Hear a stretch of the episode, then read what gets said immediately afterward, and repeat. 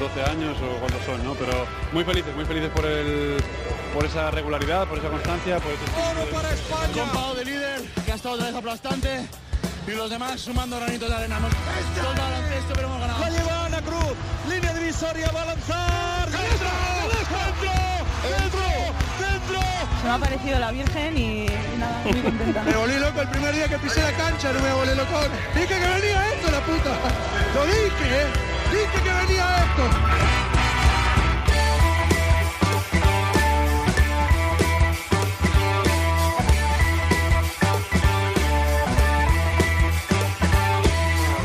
Bienvenidos, Onda Ceronautas, al capítulo 20 de la tercera temporada de Cuatro Cuartos. Campeón de la NBA, campeón del mundo, medallista olímpico, venerado por propios y extraños, respetado por los rivales, seguido hasta las últimas consecuencias por sus compañeros. 38 años le contemplan y un nuevo reto que afrontar.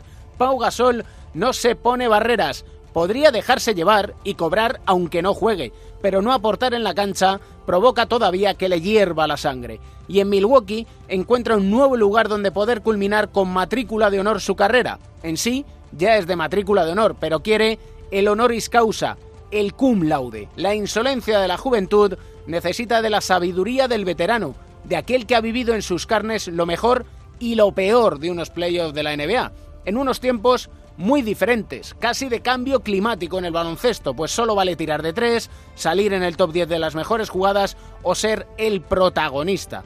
Corren nuevos tiempos en la lírica y Pau se adapta y rápido, porque si quiere componer junto a Antetokounmpo, Mirotic y compañía una última sinfonía, va a tener que acelerar. Y ojo, porque Margasol le espera en Toronto con los brazos de hermano abiertos y el cuchillo entre los dientes. Sergio García de Peiro da las últimas indicaciones. Balón al aire. Comienza el partido. El baloncesto se juega en cuatro cuartos. David Camps.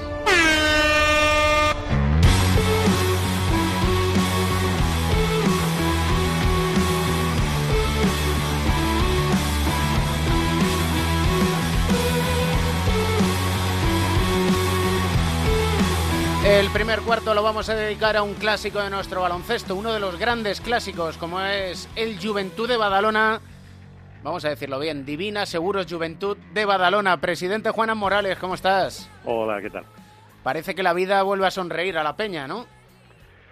Bueno, sí, esto es como todo. ¿Comparar con qué? Sí, si nos comparamos con no hace tanto tiempo, la verdad es que la situación es mucho más positiva, sin duda. Porque si recurrimos a la historia de Juventud, en general siempre ha sonreído. Bueno, yo creo que siempre ha habido mucho esfuerzo para estar arriba sin renunciar a la filosofía que, que nos caracteriza.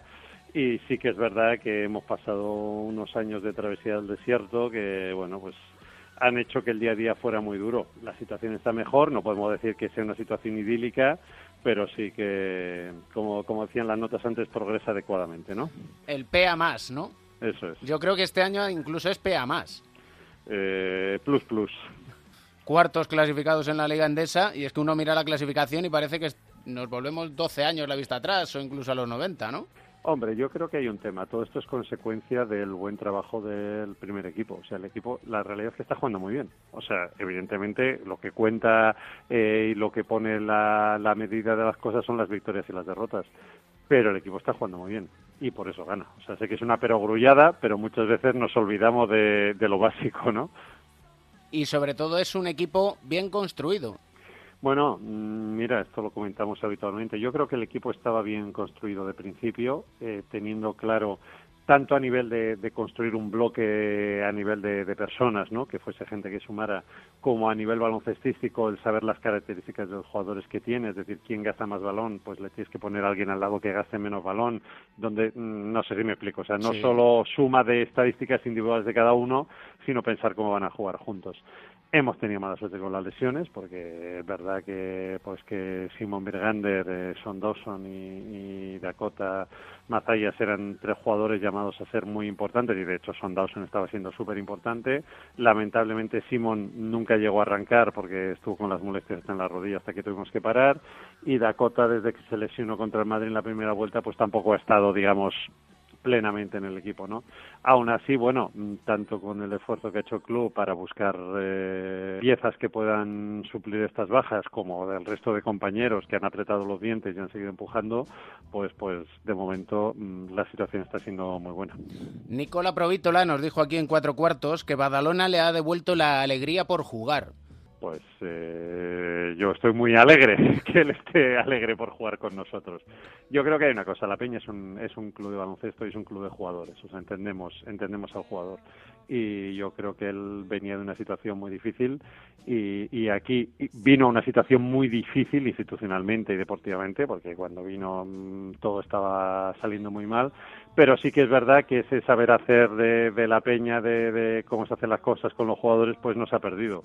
Y yo creo que él eso lo apreció, vio que el equipo pues pues confió en él, sus compañeros, eh, los aficionados, todo el mundo y él ahí pues pues eh, se volvió a sentir capaz de dar su máximo nivel y está yo ya te digo vuelvo a lo que he dicho al principio estamos todos muy felices de que él esté feliz de estar aquí fíjate cómo cambia la vida tú lo sabes bien porque has sido cocinero antes que fraile que Nico incluso estuvo pensando en si seguía o no jugando al baloncesto no hace mucho tiempo bueno, eh, muchas veces el mundo del deporte profesional es bastante endogámico, ¿no? Te metes ahí en un, en un bucle, ¿no? Y, parece que, que, no ves maneras de salir, ¿no? Y, muchas veces, pues simplemente hay que tocar el botón adecuado, pues simplemente no, esto es lo difícil, ¿no? Saber cuál es el botón adecuado, pero, pero tocando un botón la dinámica cambia y lo que ayer te parecía negro, hoy te parece la luz del sol y yo creo que Nico es un jugador cuya calidad no voy a descubrir yo, ni vamos a decir que la ha descubierto la Peña, Nico lleva mucho tiempo jugando al máximo nivel,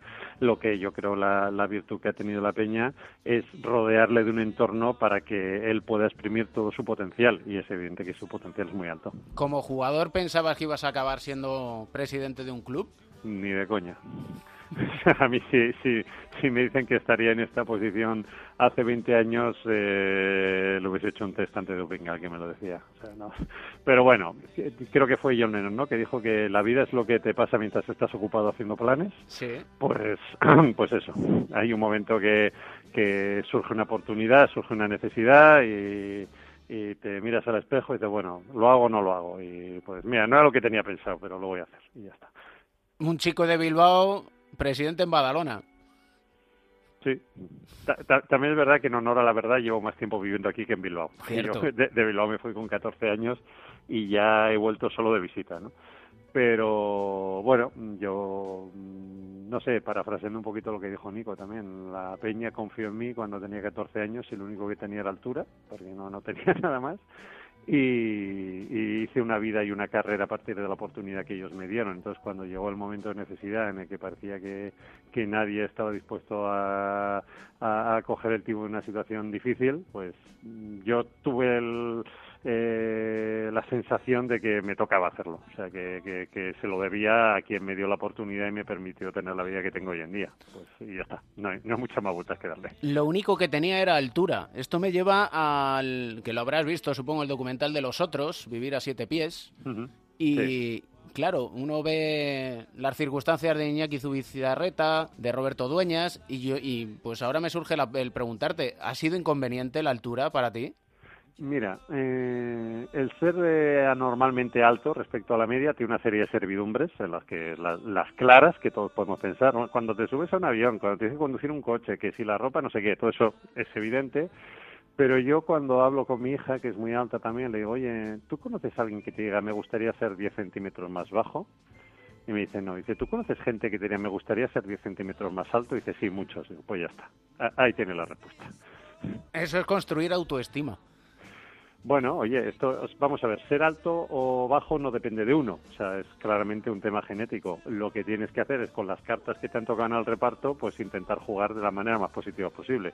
Mm, ¿Qué sentido tiene, eh, sabes, eh, hacerte cruces? Joder, es que si yo hubiese sido 10 centímetros más alto, joder, si yo hubiese sido un poco más rápido, joder, oye, mira, tú eres quien eres y tienes tus, tus cosas buenas y tus cosas malas. Explota las buenas, intenta minimizar las malas y ya. Tan fácil de decir y hoy en día parece... Jodido de hacer, ¿eh? Porque cuando, cuando lo estás pasando mal, todas estas frases de sí, sí, vale, vale, muy bien, pero ahora lo estoy pasando mal.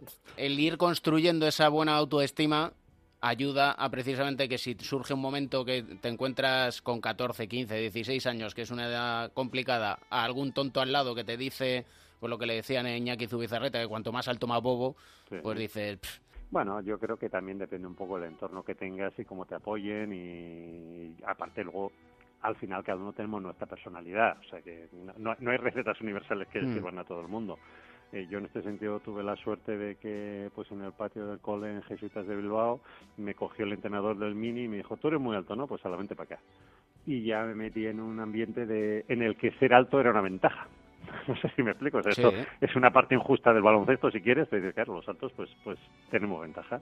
Es verdad que tienes un inconveniente, sobre todo cuando estás creciendo a nivel de coordinación y de velocidad y tal, pero precisamente una de las cosas buenas que tiene el baloncesto para la gente alta es que te permite alcanzar un desarrollo físico correcto, que si no hicieses este tipo de actividad deportiva, pues a lo mejor te irías agachando, te irías, sabes, limitando un poquito. Como padre, ¿cuál es la mayor preocupación que tienes? Buah, una lista muy larga, ¿eh? Yo, mira, yo como padre lo que espero es que mis hijos sean felices con lo que ellos elijan y que tengan mentalidad crítica en el sentido de que lo que hagan lo hagan porque hayan sopesado los pros y los contras y no porque es que me han dicho que no sé qué. Y luego a partir de ahí que construyan su vida como, como, como mejor sean capaces. Es difícil también, ¿eh? Llevarlo a cabo. Sí, sí, lo que pasa es que, bueno, esto es una labor de... Mira, me dijeron una analogía que es muy buena, eh, a mí sí me lo parece sobre la educación. Dice, mira, tener un hijo es como lanzar un cohete a la luna.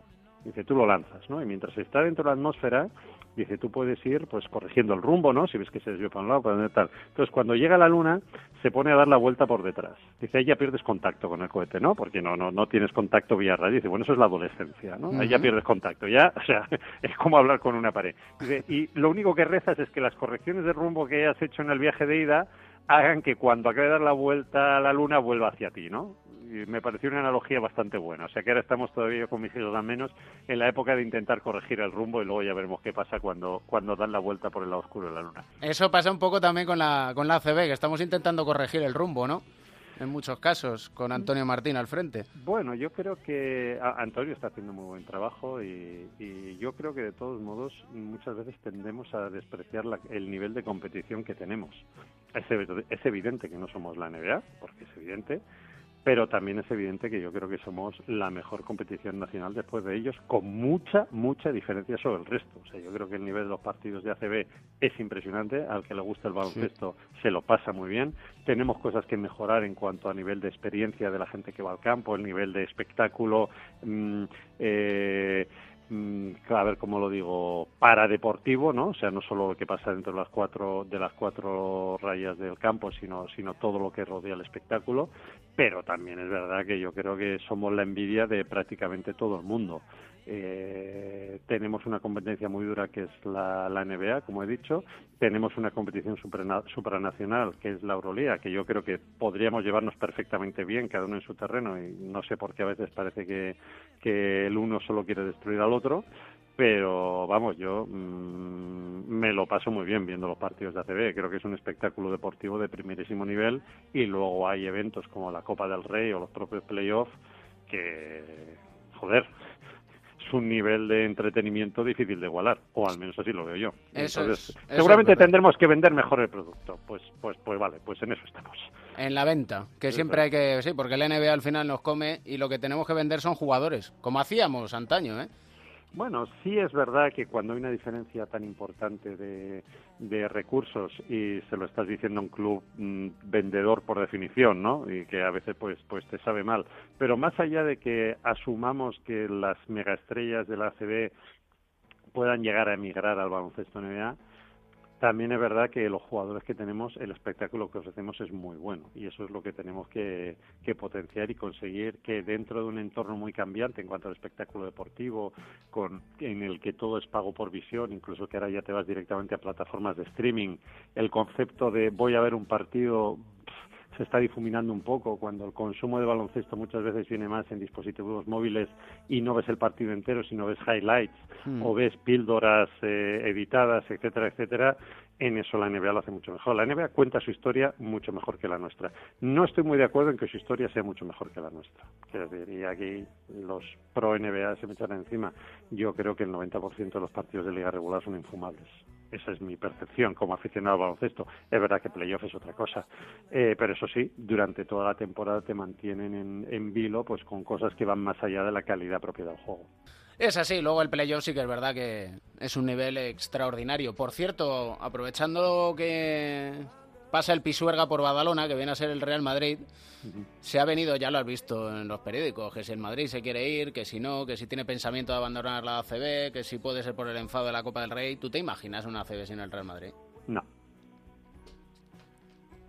No, no me lo imagino. Yo he sido jugador del Real Madrid y en mi humildísima opinión mmm, entiendo que el Madrid tiene que jugar la máxima competición de su país, pero mmm, no voy más allá. O sea, cada uno en su casa pues toma las decisiones que considera que son mejores para él.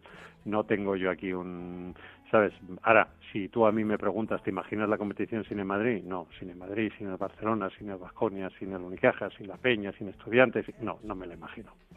no me lo imagino. Es que sería perjudicial, esto ya lo digo yo, incluso para ellos de cara a la Euroliga.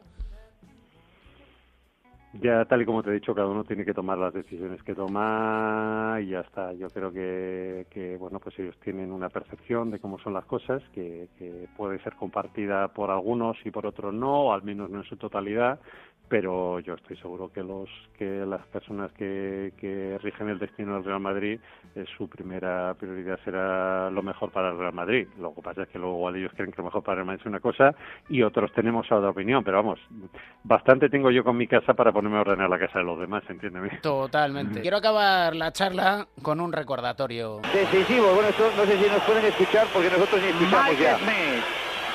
este es Triple. Thompson de tres. ¡Dentro! 1994, final de la Liga Europea, Juventud de Badalona Olympiacos, 5-9-5-7. Tomás y Rafa Llofresa, Jordi Villacampa, Juanan Morales, Mike Smith, Corny Thompson, Ferran Martínez, Alfonso Albert, Dani García, Iván Corrales, Dani Pérez. Celko Bradovich al mando. Sí, sí. Buenos recuerdos. Grandes recuerdos. ¿Qué tal está Corny? Bien. Fenómeno, más, ¿no? más, delgado que la última vez que le vi. Sí. Sí. Eso es bueno. Sí. ¿Qué os contasteis? Porque claro, los recuerdos tienen que ser... Bueno, estas estas reuniones son un poco de abuelo cebolleta, ¿eh? La batallita, te acuerdas cuándo, te... o sea, hay cinco minutos de ponerte al día con la gente que hace tiempo que no te ves y al resto, eh, hostia, ¿te acuerdas cuando no sé qué? Y fíjate que el tío, joder, tal, mira que... Es, esto es un poco así, en ese sentido no somos muy, muy originales. ¿Te acuerdas de los últimos segundos que fueron 4,8 que parecían 15? Fueron 15, de hecho. de hecho, fueron 15. no es que lo parecían, es que lo fueron. Era, era, era otra época y era, eran otras organizaciones y otro baloncesto. O sea, mmm, yo tengo el convencimiento de que si la hubiesen metido 15 segundos después de acabar el partido, como tenía que haber sido, le hubiesen dado la canasta válida y, y hubiésemos sido muy cabreados, pero sin el título. Eh, pero bueno, yo creo que nosotros hicimos todo lo que te, tuvimos que hacer para ganarlo y, y, del mismo modo que en Estambul salió Cruz, pues esta vez salió cara. ¿Y qué es el recuerdo de abuelo cebolleta que tienes? Yo el recuerdo que tengo es de, mira, más que el recuerdo del ganar en sí o de la, bueno, una explosión de alegría, claro que, no, lo, lo que es evidente. Yo tengo el recuerdo cuando volvimos a Barcelona que del aeropuerto a Badalona cruzamos Barcelona por la Gran Vía, había gente con banderas de la Peña en Barcelona, o sea, esperando a que pasara el autocar. Y eso a mí me pareció muy bestia. Y luego cuando llegamos al pabellón y estaba toda la plaza llena, dices, hostia, pues hemos hecho algo muy importante para mucha gente. Y ahí es cuando dices, bueno, pues es verdad, ¿no? Es, es un juego, es un deporte, es meter la pelota por un aro, pero es verdad que, que, la peña significa mucho para mucha gente, ¿no? Entonces, pues ese es un poco el, el legado que tenemos que preservar y, y, mantener para el futuro. Y sobre todo manteniendo la filosofía, que es lo más difícil que habéis conseguido, porque en tiempos de crisis lo fácil es buscar el día a día, y sin embargo, tanto Jordi Villacampa como tú habéis seguido confiando en lo que sois, la Pero esencia es de la que, peña. es que eso es lo que somos. Si no, ya seríamos otra cosa. O sea, no sé si me explico. O sea, aquí lo que lo que nos define, nuestro factor diferencial es el hecho de trabajar con chavales y darles oportunidad en el primer equipo eh, cuando tienen el nivel. Y, y eso es a lo que nos dedicamos y eso yo creo que es lo que nuestra gente también espera de nosotros y quiere de nosotros. Si nos desviáramos de ese camino, pues no sé si tendríamos más o menos éxito. Sí, yo creo que tendríamos menos éxito, pero no, no en fin, no, no, no es comprobable pero yo creo que decepcionaríamos a muchísima gente y no estamos aquí para eso. Eh, una canción para cerrar este cuarto, la estamos escuchando de fondo, que... De, la película de los Bruce Brothers, sí, sí. lo- Es eh, una canción que da ritmo, que te da marcha cuando necesitas un poco de subidón, sí. ¿Y te lleva algún recuerdo en especial? Bueno, me lleva a los recuerdos de cuando yo vine a Badalona con 14, 15 años y bueno, pues cuando eres joven, aunque entrenas mucho y estudias y tal, también tienes muchas horas libres, ¿no? Y, y la música ayuda a llenarlas. Y la diversión del baloncesto siempre ayuda Que en el día a día. Es un juego muy divertido. O sea, Yo entiendo que soy soy parte, pero yo es que veo partidos de baloncesto y me lo paso bien. No sé, pasan muchas cosas, hay muchos detalles. Eh, es verdad que es un deporte que requiere una cierta curva de aprendizaje para entender todas las reglas, que además son cambiantes, ¿sabes? Hay cosas que no son muy intuitivas, pero yo, yo me lo paso bien viendo el baloncesto y a veces me parece inconcebible que la gente no se lo pase bien también, pero bueno, todos tendemos a pensar que la gente es como es uno, ¿no? Y hemos de ser menos endogámicos y más abiertos y querer más a los que quizás no entienden el baloncesto, pero se lo tenemos que explicar muy detenidamente, con mucha paciencia. Y, eh, Escúchame una cosa, yo cada vez que he traído un partido de baloncesto a alguien por primera vez, se lo ha pasado bien. Dice, oye, joder, es que esto es muy rápido, tío, joder, que estrés, macho, tal, no sé qué, y ya se ve, oye, me lo he pasado en grande, ¿sabes? es que, es que, es que está muy bien. Es que es el mejor deporte que existe, ¿no? ¿Qué, va- qué vamos, a decir nosotros? Exactamente, eh? exactamente. Yo que incluso jugaba fatal, me lo pasaba genial, imagínate.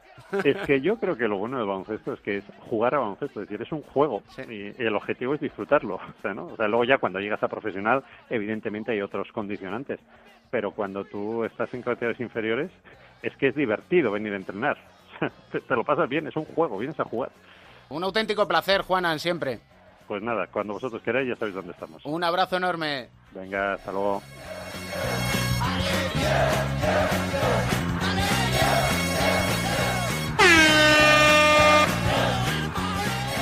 Una carrera excelente. He intentado dejarme la piel por este club siempre y os echaré de menos. Os echaré de menos.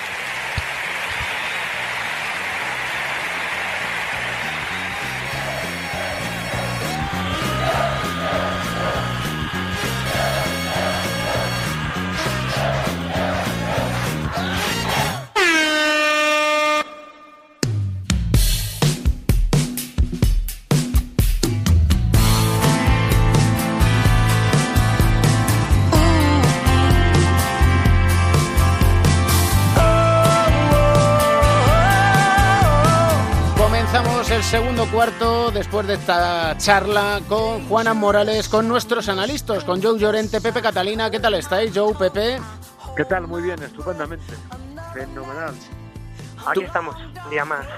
Tenemos, la verdad es que una tormenta de ideas para este bloqueo y continuación que tenemos que llevar a efecto porque tan pronto estamos hablando fuera de micrófono de Pau Gasol y de si realmente puede jugar y aportar en los Milwaukee Bucks como que acabamos hablando de lo que nos comenta Juanan Morales de si el 90% de los partidos de liga regular de la NBA son infumables, si venden mejor el producto que nosotros. Base y escolta, vosotros mandáis. Bueno, lo último que has dicho, seguro. Ah, La NBA es una industria que vende muy bien el producto que tiene eh, y se dedican fervientemente a ello, además, tanto a través de sus canales de comunicación como a través eh, de las transmisiones, etcétera. ¿no? Ellos hacen lo posible para que los partidos eh, sean otra cosa de lo que son. ¿no? Sobre todo habitualmente que no hay gran trascendencia en lo que se juegan y ni siquiera muchos momentos eh, seguidos de, buen juego.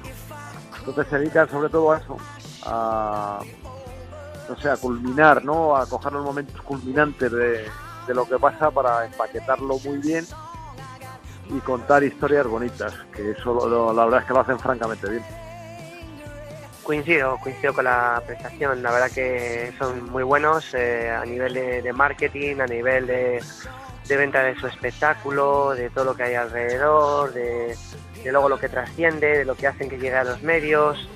Pero si lo desgranas bien, si profundizas bien y siempre teniendo nuestro baloncesto y nuestro modelo de, juego muy presente, pues hombre, para el purista, purista del baloncesto, eh, la NBA a lo largo de la liga regular se le acaba quedando, yo creo que un poco vulgar en cuanto a lo que es la materia que a uno le gusta del baloncesto. Luego llegan los playoffs, la intensidad sube, los equipos lo toman con más rigor, hay mayor, sobre todo, aplicación defensiva, ataques más ordenados, más estratégicos y aunque predomina lo atlético y el talento individual, es algo un poco más eh, ordenado y sobre todo más parecido a un modelo de baloncesto que es el que podemos tener aquí. Y es un modelo de baloncesto que nos lleva a preguntarnos también, porque vemos que Pau Gasol se marcha de San Antonio porque no tiene minutos y porque el mismo Pau dice, Buah, es que el baloncesto que se juega hoy en día hace complicado que podamos coexistir dos pivots en cancha. Lo estamos incorporando también en Europa, ¿cómo lo veis? Bueno, a mí francamente me aburre.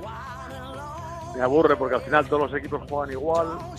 eh, la mayoría de los movimientos que hacen son muy parecidos y se está perdiendo parte de, de esta riqueza de juego que había antes, ¿no? Que unas veces se jugaba para el tirador, otras veces para el hombre interior, luego se incorporó la continuación, etcétera, ¿no? Y, creo que todo está empezando a ser muy muy similar, ¿no? Incluso antes teníamos diferencias entre los equipos, eh, estoy hablando de los 70 y de los 80 según su procedencia. ¿no? Los yugoslavos tenían un estilo, los rusos tenían otro, los italianos tenían el suyo y los españoles teníamos el nuestro. ¿no? Con la, internali- eh, la internacionalización de todo, pues, pues al final resulta que todos los equipos juegan muy parecido y bueno, el- evidentemente los jugadores son mejores, son más fuertes, son más altos, son más rápidos, pero eso no implica necesariamente que el producto sea cada vez mejor. Y la verdad eso que dice Joe es algo que se viene repitiendo hace tiempo, ¿no? La poca originalidad en la manera de, de ejecución del juego, que lleva sobre todo a un problema de colapso en una de las esencias que tiene el baloncesto como juego en sí, que es el respeto de los espacios. Eh, ahora con, esto de las multiposiciones, con esto de que todo el mundo juegue abierto, con esto de que todo el mundo tire, al final hay, hay veces que ves a cinco jugadores alrededor de la cancha, casi detrás de la línea de tres en algunos momentos, y nada de espacio y nada de trabajo en la, cerca de la canasta, en, la- en lo que se llama la pintura. Eh, lo cual, bueno, pues hace un modelo de juego previsible en el que solo estás un poco dependiendo del acierto en el tiro exterior. Es impresionante el número de triples que se tira últimamente y ya no te digo si vamos a la NBA. Creo que en el All-Star, que no es la referencia de un partido serio ni muchísimo menos, todo lo contrario, es antagónico, se tiraron ciento y pico tiros eh, de tres, ciento setenta y tantos, creo, creo que leí. Entonces, bueno, el volver otra vez a ese respeto, que, a que el pivot juegue de pivot, a que la ala pivot pues haga de, de ala pivot, de el alero alero, escolta escolta, el base el base, con luego la versatilidad que ofrece el baloncesto actual, estaría bien. Si no es todo el tiempo el bloqueo directo, uno se, el- uno se abre, el otro continúa, pero es que cada vez las continuaciones para adentro son menores y casi todas son hacia afuera. ¿Y qué solucionáis? Pues hombre, así se me... La única que se me ocurre que es, en fin, ya todo el mundo me dice que, que si estoy cachondeo es quitar la línea de tres. Pero Hombre, bueno, es que la no- línea de tres no, o, el o, juego, es verdad. o- o ponerla muy lejos, ¿no? Pero bueno, si quitamos la línea de tres, pues todo el mundo empezará a correr más, a buscar canastas de contraataque, a buscar más canastas dentro. Es cierto que la zona se colapsará, pero bueno, los, como los equipos ahora mismo no están acostumbrados, pues yo creo que de entrada pues eh, sería una solución y luego pues cuando pase como antaño en su día que se comenzó a, a colapsar la zona y que no había espacios pues se pone la línea de tres otra vez y ya está no sé en fin, es un poco lo único Ahora que, se me ocurre El tiro de tres se ha convertido en un recurso muy barato, en un recurso muy usado y, y se han perdido, yo creo que lo hemos hablado muchas veces, ¿no? El, el juego, el juego en, en- en- entre zonas, ¿no? El juego en- entre posiciones, el juego entre la línea de tres y el juego entre el, el juego interior, que son los tiros de media distancia, que son tiros en un área que a veces no está tan defendida tampoco, eh, que, que, vienen además muy generados de situaciones que dan los propios bloqueos, tanto directos como indirectos, como carretones, y que son tiros de mayor porcentaje.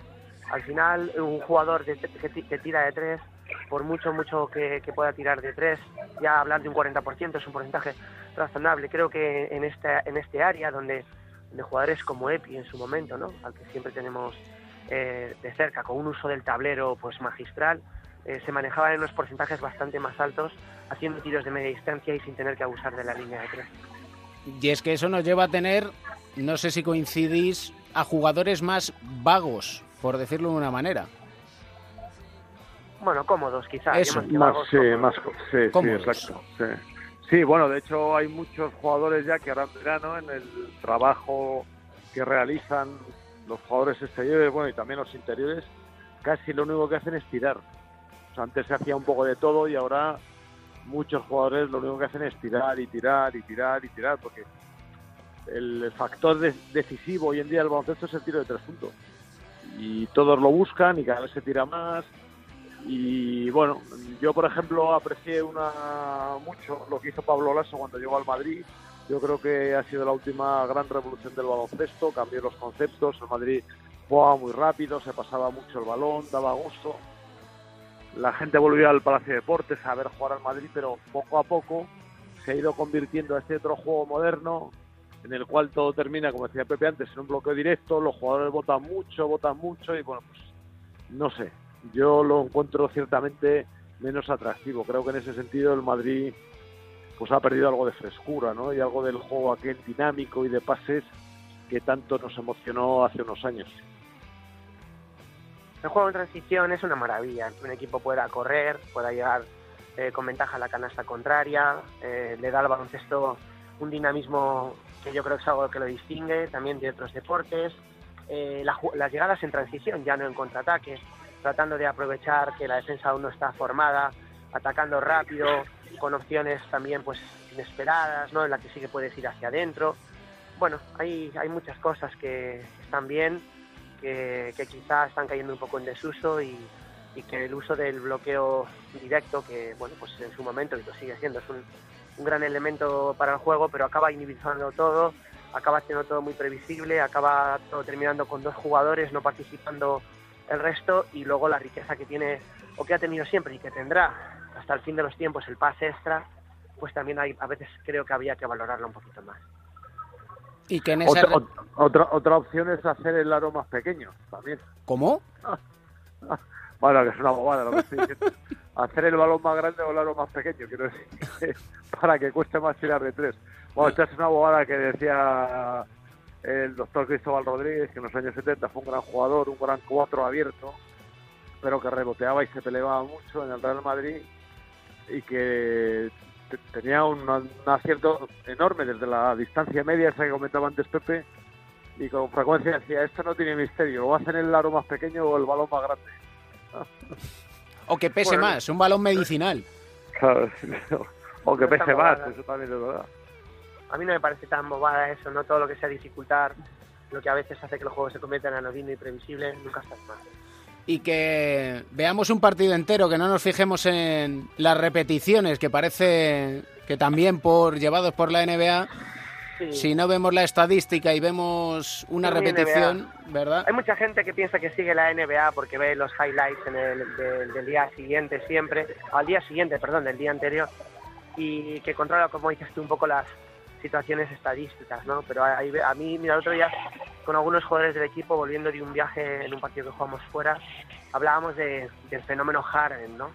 Eh, que Harden es el máximo encestador de la liga, que bueno, pues es tremendo, sus números, eh, los récords que tiene, y yo no voy a negar, vamos, no estaría tan loco para hacerlo, que Harden es un talento tremendo, pero yo con Harden es un jugador con el que no me divierto, porque gasta unos cuantos tiros por partido, que tiene una absorción del balón tan grande que sí, que es verdad que luego te das cuenta de que es un malabarista y es un mago del balón, que podría estar en el Circo del Sol con un balón de baloncesto, pero a mí ese concepto durante 48 minutos, no solo los highlights, porque eh, durante los 48 minutos se ve todas las que falla y todas las que se tira además de una forma hasta egoísta, sin apuras, pues eso ya no es tan atractivo.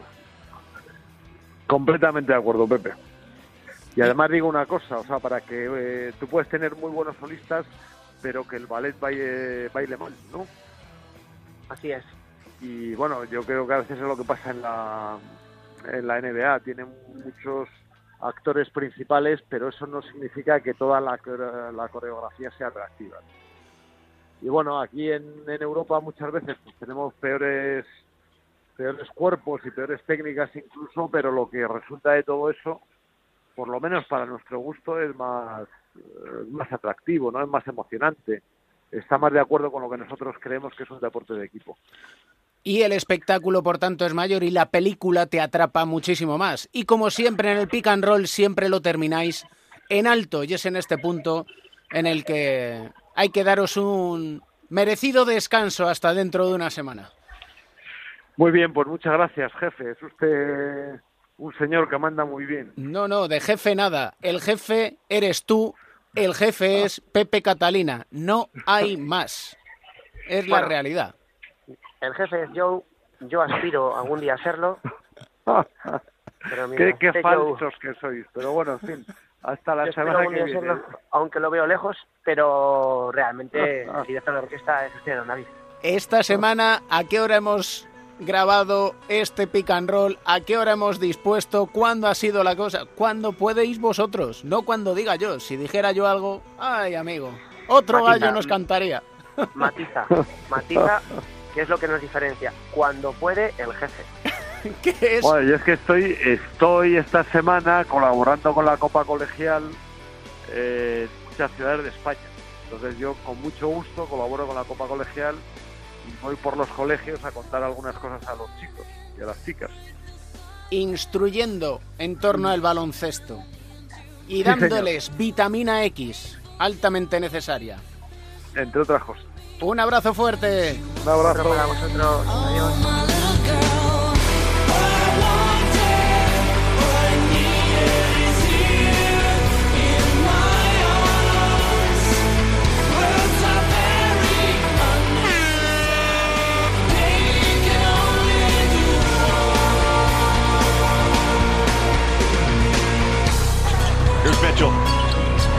Pumps it, floats it. Cut the ribs! 108, 103. Back inside. Antetokounmpo. Gives him space. He'll take the three. Rainbows it up. Oh! My goodness! This kid is Superman! Go. Again, the pick and roll. Oh!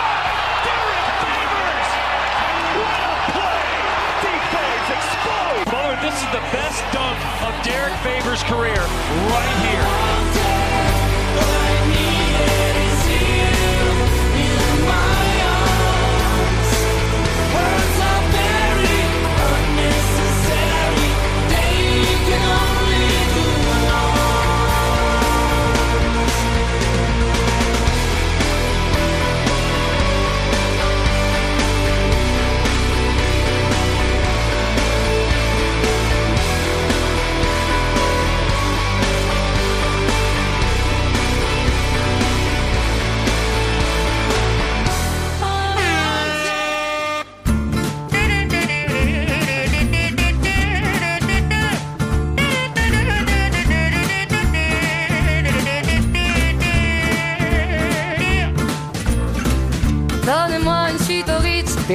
La psicología del deporte, como cada semana aquí en Cuatro Cuartos, con nuestro psicólogo del deporte y medallista olímpico, José Manuel Beirán. ¿Cómo estás?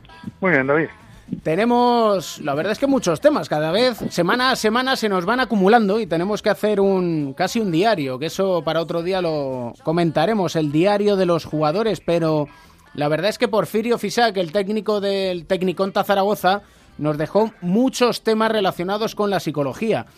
Uno, por ejemplo, hablaba de el jugador veterano y el jugador joven y cómo los jóvenes hacen que no se relaje, que se refresque y que crezca, y por otra parte que los veteranos le obligan a estar siempre actualizado.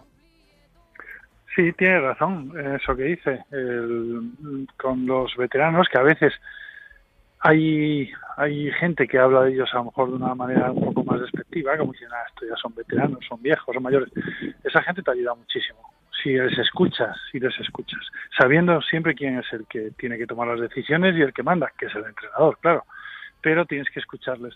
Y los jóvenes, yo creo que te hacen a ti más joven. O sea, cuanto más jóvenes son los, jugadores que tienes y, y, consigues que sigan manteniendo ilusión y que trabajen cada día, hacen que tú seas eh, igual que ellos y, y, y se contagia esa energía, sí. Y sobre todo porque tendemos, según van pasando los años, a pensar que lo sabemos todo y a quedarnos un poquito anclados, a lo mejor. Sí, de vez en cuando hay que pararse y decir, a ver, eh, puedo hacer algo más, puedo mejorar algo. Por eso es bueno, lo que pasa es que en el caso de los entrenadores es muy difícil y los jugadores es imposible, no podrían parar. Los jugadores tienen ese momento en verano, o sea, cuando acaba la temporada y todavía te quedan dos meses para empezar la siguiente o dos meses y medio, así, es un momento para analizar cómo ha ido la temporada qué tendrías que mejorar y ahí mejorar, ¿no? Es como una parada para volver a reciclarse otra vez. Y reciclarse muchas veces es volver a, a, los orígenes, al principio, a lo más sencillo, a los gestos técnicos de tiro, a los gestos de, a, al manejo de balón, a cosas sencillas, nada complicado. Y con los entrenadores sería muy bueno que de vez en cuando, sobre todo cuando les van, incluso cuando les van las cosas muy bien y ya llevan un tiempo, pues parar un poco, a lo mejor no tienen todo el verano porque ellos sí que están todo el verano también trabajando, pero pueden aprovechar cuando cambian de equipo. Cuando cambian de equipo, bueno, pues tampoco tienen por qué eh, fichar al día siguiente de ese un equipo. Incluso cuando te han echado y no tienes equipo, que te sirva para reciclarte, que te sirva para... Y lo hacen muchos, ¿eh? Muchos entrenadores lo ves, que cuando cambian de equipo, cuando se echan de un equipo, pues se van a Estados Unidos, se van a ver universidades, se van a ver equipos de Euroliga, muchas veces van a ver entrenamientos de compañeros suyos, de otros entrenadores, he visto, y bueno, de todo eso se puede aprender. Y esa, tener esa mentalidad es lo que hace que luego puedas aguantar durante muchísimos años porque siempre conviene escuchar una palabra más, escuchar un comentario más o un entrenador más, porque te, te, cambia, como él dice, te puede cambiar el prisma de la vida, te puede cambiar el prisma simplemente siendo entrenador, el escuchar al joven que llega con ilusiones renovadas y que a lo mejor a ti te faltan esas ilusiones. Sí, hay que escuchar a todo el mundo, incluso a gente que tú consideres que son peores y que pueden serlo porque nunca sabes de dónde va, te va a venir una idea, ¿qué, de, quién puedes aprender, de todos. Ahora, de los jóvenes y de gente que viene con mucha ilusión, a lo mejor no aprendes nada técnico, pero vas a aprender otras cosas igual de importantes, que a veces es eso, es, es mantener tu ilusión, recordar cómo eras tú también cuando tenías su edad y disfrutar de eso. O sea, decir, a si es que eh, a esta edad yo tenía estas ilusiones y las he conseguido, pues disfruta de eso, que a veces parece que si no nos paramos no disfrutas nunca de las cosas que estamos consiguiendo, hasta que ya nos hemos retirado. Y cuando hablamos de los entrenadores hablamos de la soledad del entrenador y esa soledad se acrecienta cuando sufre un despido, que a todo el mundo, como venimos recordando, le va a llegar siendo entrenador. Y Porfi Fisac, cuando fue destituido como técnico del Fuenlabrada, nos comentaba que lo primero que hizo fue apuntar todo lo que creía que había hecho bien y mal, sacar un resumen y llegar a la conclusión de que le habían echado porque algo había cometido mal. Eso está perfecto, hacer eso, hacer esas reflexiones. Si, a ti te echan, que te van a echar, como has dicho tú, si no te han echado es que, bueno, has tenido suerte hasta este día, pero te van a echar. Cuando te dan el título de entrenador, sabes que una de las cosas que te dan a la vez es que te van a despedir, tienes que saber que te van a despedir en algún momento, sea el que sea. Por muy bien que le vayan las cosas, ahora cuestión de uno, cinco o diez años, pero te van a echar en algún momento y tienes que vivir con eso. Por eso es tan importante ser capaz de analizar cómo hacer las cosas. Y esto dice Porfirio, de, bueno, pues que eh, lo primero que mira es saber qué ha cometido, qué error ha cometido él. A lo mejor resulta que analizándolo mmm, considera que no ha cometido ningún error, haciéndolo sinceramente, claro. Bueno, pues entonces a seguir trabajando, ser eh, consecuente con tus ideas y seguir trabajando de esa manera. Mejor te han echado porque tenías una forma de ver el baloncesto distinta a unos directivos, por ejemplo, no solo por resultados. Pues entonces a seguir trabajando de la misma manera. Y si no es así, ver que, cuál ha sido el error para arreglar para arreglarlo. Exactamente igual que cuando acaba un partido, lo que debería hacer un jugador o al día siguiente de, de un partido o de una temporada. Es ir mirando eh, lo primero, qué cosas has hecho bien. En realidad habría que empezar por ahí. ¿Qué cosas has hecho bien en este periodo? ¿Qué cosas has hecho mal? ¿Qué errores no te gustaría volver a repetir para aprenderlo para la siguiente vez? al final estamos hablando de, de, mejorar el rendimiento. Da igual que seas jugador, que seas entrenador o que seas músico. Es, es mejorar el rendimiento personal.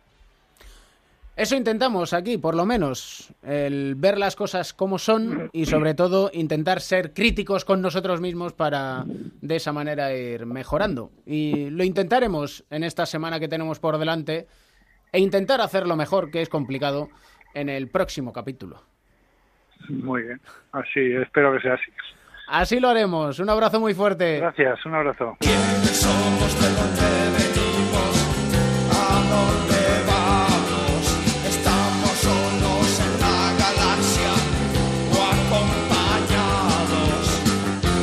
De Pro, Melotero, ¿cómo estás? ¿Qué pasa, Can? Tienes entradas, ¿no? Sí, tengo, no, no tengo al final, bueno, he conseguido al final, hay un pequeño apaño, pero es que no hay entradas desde hace una semana. Sí, es que es lo que tiene el baloncesto femenino y el primer partido de baloncesto femenino en el Palacio de los Deportes de la Comunidad de Madrid, Pues- Within Center llamado hoy en día. Pues con que no- estudiantes, las Women in Black. ¿Te has fijado, no? Hay que ir de negro. Sí, sí, bueno, tú, tú eres un Men in Black, pero vamos, yo creo que el día que naciste te bautizaron de blanco, de negro, perdón. Y hay historias dentro de nuestro baloncesto femenino y una de ellas tiene que ver precisamente con una de las grandes jugadoras del Estudiantes. Sí, una de las estrellas, la primera estrella mediática, dice en la web del Estudiantes, hablamos de Paula Palomares, valiente de segundo apellido, que además yo creo que lo es, por todo lo que ha demostrado a lo largo de su carrera. Paula, ¿qué tal estás? Hola, ¿qué tal? ¿Todo bien? La que habéis liado, oye. La que hemos liado, si no nos esperábamos para nada, pero vamos, muy contentas. Oye, muy bien, ¿no? Sí, la verdad que muy bien, no pensamos tener este tirón, y el club yo creo, y como bien decíais, es que hace una semana no hay entradas, o sea que no no no, lo podemos imaginar cómo Con puede un- estar el campo. Con un récord, esperamos, de espectadores en un partido de Liga Femenina que falta hace no solo en este día, sino es una cuestión de, de reivindicación del día a día. Exactamente, eso es lo que esperemos que con ese partido conseguir un poco más de aficionados y que la gente se involucre más con un poco con el baloncesto femenino y que no solo vengan a vernos al Wizzing, sino al Magariños, a Canoe, a todos los partidos que nos quedan, que son muy importantes. Y Paula, que después de muchos años es una estrella, la gran estrella yo creo que de la Liga Femenina 2, y eso que al principio no querías jugar al baloncesto, ¿no? Lo tuyo era el voleibol. Sí, yo empecé con voleibol porque pues lo típico, en el colegio las amigas a lo que jugaban todo. Y al final, pues por mi hermana, gracias a mi hermana, aquí estoy cumpliendo muchos sueños. En el colegio Arcángel ibas a los campus de verano, ¿no? Sí, el colegio Arcángel, a San Rafael, sí, de campamento. De campamento. Y con 14 años, tu primer viaje fuera de España te vas a Berlín, a un campus. Exactamente. Y allí coincides con... Kobe Bryant, casi nada. Casi nada el aparato. Sí, sí, yo vamos, casi ni le conocía porque yo jugaba por porque mi entrenador me llevó ahí al estudiante, tampoco estaba muy involucrada en lo que era el baloncesto todavía. Y mira, pues cuando le conocí casi me, me da algo. Y además creo que te hizo un regalo, ¿no? Eh, bueno, me dio el mejor regalo que fue darme un abrazo cuando se iba, que me, se acordó de mí, se volvió y me dio un abrazo que eso lo voy a recordar siempre. Y nada, luego me enseñó a perfeccionar un cambio que hacía yo y le gustaba y me ayudó. Y la verdad que lo sigo haciendo a día de hoy, que es lo único que hago. Porque no me veréis de cambiarme el balón por ningún otro lado. ¿Qué le dirías para que te cogiera por banda?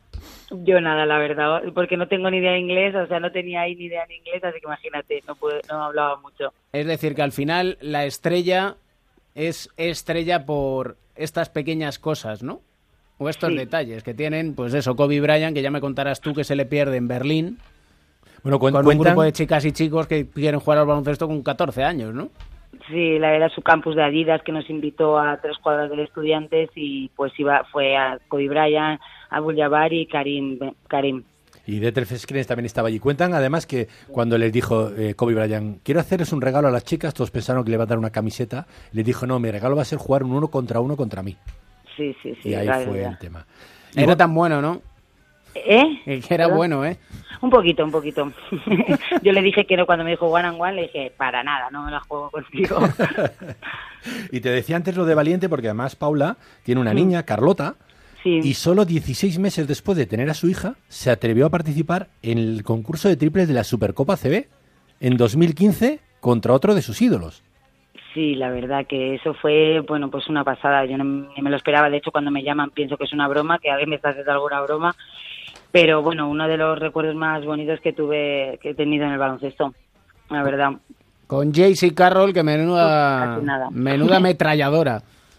Sí, no fue solo enfrentarme al final y Carlos, sino fue compartir todo el fin de semana con todos a ese nivel, estar en el, en el hotel con todos, viendo, vamos, un sueño que yo creo que todo el mundo le gustaría y sobre todo con mi hija y mi marido al lado, que eso de privilegiados. ¿Y cómo se compagina el hecho de ser deportista profesional, ser mamá?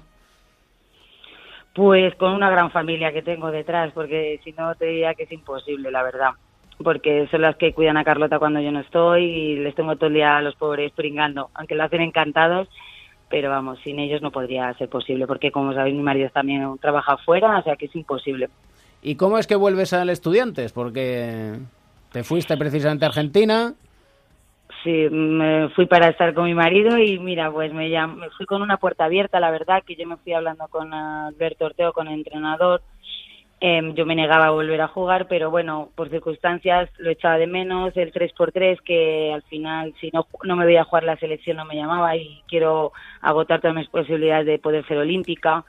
Y al final fue eso un poquito todo lo que me, y, mi- y que, me, que me, me hizo volver. Y luego también que mi padre siempre, que falleció el año pasado, siempre me ha dicho que yo tenía que volver en estudiantes y retirarme ahí. Entonces, pues un poco como regalo a mi madre, que el sueño de mi padre, y un poquito por mí también. Pues no hay mejor regalo, sin Pues duda sí. alguna.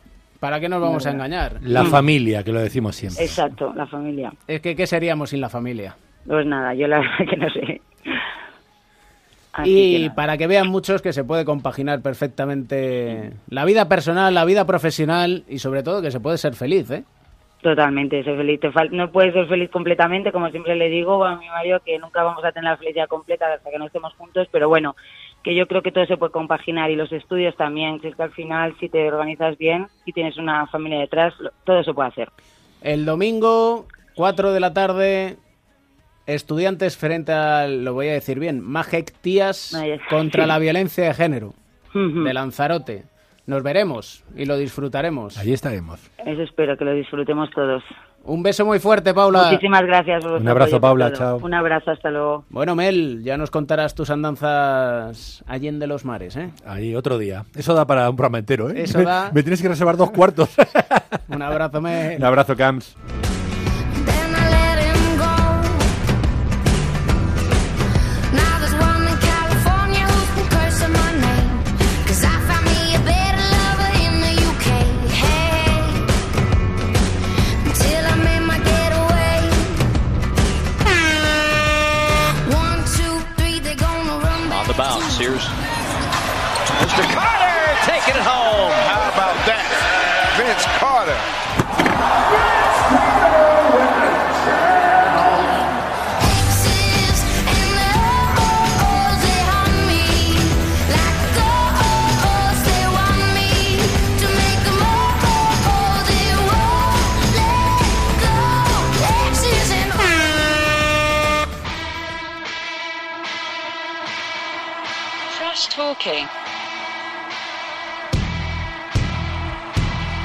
Que hoy el trastoking viene serio. Pereiro, ¿qué tal? ¿Qué pasa, querido? ¿Cómo estás? Muy buenas. ¿Cómo vas?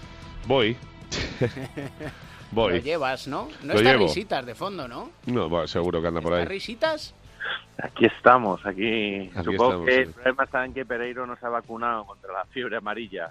No, no. no, ni- Eh, también se veía venir el desastre hace tiempo ya. Ah, ¿eh? sí, se venía a venir hace tiempo. A ver, listo, a ver, dime cuándo. Joder, en verano. porque, eh, en verano. Entonces, cuando íbamos 21-14 antes de que se lesionara LeBron y le ganamos de 30 a Golden State, ahí se veía venir.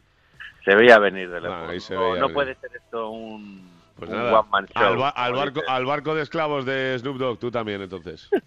Oye, vaya empujón que le pegó el otro día a Kuzma. LeBron James. Kuzma, Kuzma, ¿no? Para decirle, oye, ¿puedes defender un poco? Bueno, es el resumen, yo creo, del el final de temporada, estas últimas eh, eh, cinco derrotas en los seis últimos partidos. El hecho de que Lakers no vaya a estar en playoff, porque está más claro que el agua. Eh, de aquí a lo que queda, bueno, lo primero ha dicho LeBron que no iba a desconectar, que de momento no era el momento para eh, sentarse en el, en el banquillo, ese momento Gatorade tan famoso suyo en, en Cleveland, donde estaban los partidos ganados, o cuando ya estabas en playoff, que le daba para descansar, que ha dicho que de momento no lo va a hacer pero eh, las críticas vienen por todos los lados, entre que eh, el Lonzo desapareció de la película y que cada día se inventa una semana más para no volver debido a lo que pasó por lo de Davis, eh, que LeBron el otro día eh, se subió en el primer autobús de salida del, eh, del campo, incluso antes de que terminara el partido contra. No fue contra los Clippers, fue el anterior, contra Phoenix. Eh, a ver, es un desastre. Y lo último, pues ya es lo, de, lo que rodea. Salió hace una semana. eh, Mark Stein tampoco. A ver, no hay que ser muy listo tampoco para saber que Luke Walton no va a estar el año que viene como entrenador de los Lakers, saber la solución cuál es, porque todo puede ser peor. He visto a Tyron Lue en alguna foto y directamente ya me tuve que ir al baño del tirón. Eh, y luego, eh, lo que comentaba Edu el otro día en este chat a tres que tenemos de Trash Talker, sí es verdad, el entorno y la primera fila. A Jack Nicholson no le he escuchado nada, pero eh, Snoop Dogg, este famoso rapero norteamericano, ya ha dejado caer que vende su abono por 5 dólares de aquí a final de temporada, que se contrate un barco de esclavos y que hay mucho negro que se tiene que marchar de Los Ángeles. Ya viene del drama con los Steelers, aquí sea alguno del Madrid ya también, pues que se tire por una ventana, porque ya ha visto cómo está la película, pues la temporada es una maravilla. El otro día me decía alguien por Twitter, dice, solo te falta ser de los Broncos. Y le digo, bueno, tío, muchas ganas no tengo ya de seguir en, en, en- la historia, pero sí, entre eso, Flia, el famoso eh, guitarrista de los Red Hot Chili Peppers, y todo lo que rodea a los Lakers es un desastre. Y... ¿Qué ha dicho Flia? Eh, Edu, ¿cómo es lo de Flia? El- el- Vino, a- vino a decir que, que, por favor que dejaran de, de herirle tanto, ¿no? Que había algunos que tenían sentimientos y que y que dejaran básicamente que dejaran de, de, de molestarle y de diría otra palabra, ¿no? Pero la vida, ¿no? Sí, de, to- de- de- de- de todas maneras, David, eh, hay una cosa que sí me he dado cuenta en los, en, en los, en los últimos meses, por así decirlo. Eh, eh, yo antes no era consciente de que hubiera tanta afición a los Lakers en España. Eh, lo digo porque eh, yo, he, yo he vivido una época en la que tú ponías un tuit de madrugada y el tuit pasaba completamente desaparecido, de- desapercibido como si fuera una pelotilla del desierto en Texas, ¿sabes? Eh, y eh, ahora estamos en un punto en el que pones un eh, ouch y el ouch tiene 17 contestaciones, eh, mm, eh, 33 favoritos eh, o una foto por la mañana eh, me da para eh, hasta el siguiente partido, o sea, dos días de contestaciones, eh, retweets y películas. Los jóvenes de Twitter trasnochan mucho, Pereira. bueno, pero que, me- que me mola que haya mucha afición en. España que vea a los Lakers, eh, porque sí que es verdad que no ha sido el, eh, yo creo que en España siempre ha sido un poquito más de, de- de los Celtics, la, Mm. la historia. Tengo Siempre yo ha sido bipolaridad. Al final, date cuenta que Edu, Sel y yo, que somos criados en los 80, pues nos pasa lo que nos pasa. Que hemos vivido un, viendo a Magic, a Claro. Worthy, a Byron Scott, Desde luego. un Madrid-Barça. Barça-Madrid. Desde Y luego. Con esas gafitas de Kurt Rambis. Sí, desde- ah, por cierto, no, lo- no sé si lo hemos contado alguna sí vez, pero lo contamos. ¿eh? El- ahora que lo hemos hil- hilado con el, eh, con el Madrid por el desastre del Barça, el Ajax y demás, eh, el presidente del Real Madrid, Florentino Pérez, y lo sabes tú, David, eh, si, te, si te acercas a él y le hablas algún día alguna cosa de estas, siempre te dice que él es súper aficionado de Boston y te dice los 12 jugadores de aquella época. O sea que es para que la gente sepa un poco por dónde cogea el, el personal. Pero bueno, sí, estamos en una situación de desastre absoluto. Ingram, Kuzma y Lonzo lesionados. De aquí al final, los siguientes Denver, que te puedes imaginar cómo puede ser la historia. Esto, eh, unido con que eh, ayer leí, o antes de ayer leí, que el ambiente en los eh, Celtics es tóxico y que Irving se va a ir a Nueva York y le ganan de 30 a Golden State en su casa. O sea que, nada, el- es una maravilla de semana esta. Y en el rincón de Mateo, para hacer un poquito de leña del árbol caído, Edusel. Pues mira, esto viene, eh, leí una historia en el USA Today el otro día sobre la, la peculiar eh, reconstrucción que quieren llevar a cabo en los Suns y de una forma muy visual. Eh, lo quería hacer el dueño, Robert Sadler, que es un multimillonario, pues cogió, se metió en el despacho del ex manager general, eh, abrió las puertas y metió unas cabras ahí dentro. Entonces, ¿qué hicieron las cabras? Eh, destrozarlo todo. Unas cabras que, por cierto, había comprado de un evento que había hecho Diana Taurasi, esta pedazo de, de crack y de jugona. Y entonces, eh, ¿qué hicieron las cabras? Destrozar el, el, el despacho del, de- del ex manager general y lo que quería representar el dueño, aparte de destrozarlo todo y empezar de cero, él decía que, que, el equipo necesita su cabra particular, ¿no? Hay que recordar que necesitan su GOAT particular, que dicen allí. GOAT es el acrónimo de, lo que juegan en Estados Unidos, es decir, el greatest of all times, ¿no? El más grande de todos los tiempos. Necesitan uno para, para reconducir y salir a flote. Y bueno, desde que lo han hecho no le, no le ha ido mal a, a Phoenix, aunque ya es demasiado tarde. Vamos a ver qué pasa en, en el draft y, y en verano. Y al hilo de, mm, del Greatest of All Times eh, y de este desastre que comentaba Pereiro con de los Lakers de los 80, etcétera, eh, me vino a la mente mm, Karim Abdul-Jabbar, que para mí ha sido seguramente uno de los más grandes de, de- de- de todos los tiempos, ¿no? Lo que pasa es que como su tiro del skyhook era un poco estético y no era Michael Jordan y, ni Julius Irving, ¿no? Pues a lo mejor Kobe Bryant ha pasado un poco desapercibido. Y Karim Abdul-Jabbar dijo hace un tiempo que para él el más grande de todos los tiempos había sido Earl the Goat Manigault, ¿no? A él le llamaban, el Manigault era le llamaban Goat a él cuando jugaba en, el- en los suburbios de Nueva York, ahí en las, en las canchas callejeras de Holcomb Rooker Park. Eh, él era, dicen que ese ha sido el mejor jugador jamás visto que nunca jugó en la NBA. Hasta una, hasta que incluso una vez Julius Irving le dijo que había ido a verle jugar para ver si era verdad todo lo que había escuchado hablar de, de él. Y es un jugador que, bueno, pues que, que decidió pasar por el mundo de las drogas en vez de, en vez de por las canchas de la NBA y tener alguna oportunidad de, de hacer algo grande. Y es un jugador que, que pasó por la cárcel varias veces, incluso la última vez para desintoxicarse. Le vino bien eh, estar dos años en la cárcel después de robar 6 millones de, de dólares. Eh, se limpió, se reconstruyó y luego llegó a los últimos años, de su vida, incluso llegó a, a, a ser entrenador de, de un equipo de instituto, ¿no? Esto, bueno, pues hace un Para que, yo, que- para que yo me entere, Edu, robó 6 millones de dólares y le cayeron dos años solo. Pues en Estados, participó, en Estados Unidos te participó. llevas un six-pack de birras y te caen cinco, ¿sabes? Por eso te lo él, digo. partici- él participó en el atraco. Además, justo en esa época, Manigold estaba intentando mm, eh, reflotar un poco su vida, montó una, una especie de, de liga callejera eh, que había... Y dijo, que bien me vienen 6 kilos que no sean míos, ¿no? Esto es. Y entonces entró ahí a robar, eh, en un momento muy complicado, pasó por la cárcel, se desintoxicó, se limpió y un poco buscándose resurgir, ¿no? Eh, la verdad es que cualquier historia de sobre Manigold que, que leáis es, es, es brutal, ¿no? Yo creo que, que él y una serie de cuantos jugadores que pasaron por las canchas callejeras de, de Rooker Park, como Pee Wee Kirkland, eh, John Hammond, eh, ve- ves historias brutales de, de- de lo que pudieron ser y no... Yo- John, Hammond, que cuando no le salió de lo, lo de la NBA, montó Jurassic Park. No, si luego se- no está mal, le salió bien la película. ¿No os acordáis del viejo del bastón aquel con el mosquito? Ese es, ese es- se llama John Hammond. Ese es John ¿Es Hammond. John también. Hammond? No, pero vamos que sí es John Hammond ese. Menudo mito. Más que el de las canchas. Os habéis quedado a cuadros, ¿eh? Yo me he quedado sin palabras. Directamente para decir, eh, Edu, recomendación musical de Mateo, porque ahora mismo Alberto Pereiro nos ha ganado por goleada. Sí, eh, te- tenía ciertas dudas sobre qué, eh, alguna lección que me habíais eh, transmitido, pero bueno, vamos a apostar por The Sounds y Dorchester Hotel, eh, que es uno de los temazos de, The Sounds, y viene porque la estuvimos la semana pasada con Mateo eh, aprovechando un par de días libres en Londres, y una de las paradas míticas que hay eh, con el autobús al lado de Hyde Park es el Dorchester Hotel, y bueno, pues eh, recordaba mucho, y The Sounds la verdad es que es un grupo que, te, que te llena de vitalidad y de, y de fuerzas para afrontar el día.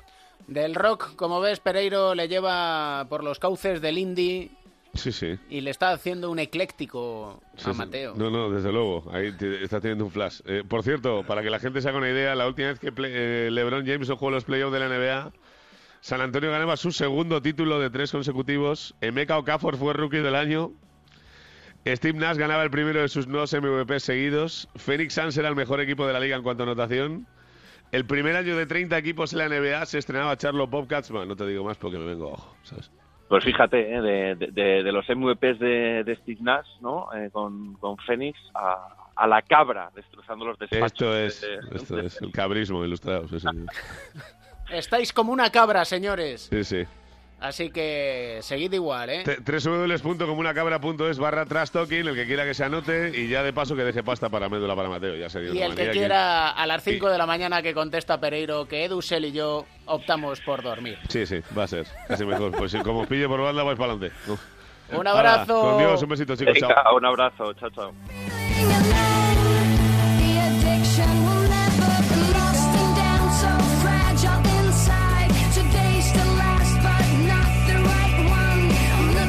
El baloncesto es divertido, como nos ha dicho Juanan Morales, como intentamos hacer que sea aquí, en cuatro cuartos cada semana en onda Cero.es, porque con el baloncesto, con la música, con la vida en general, encontramos un buen motivo para sonreír.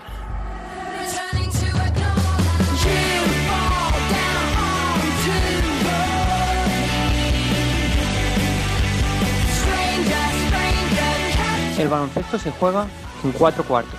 David Camps.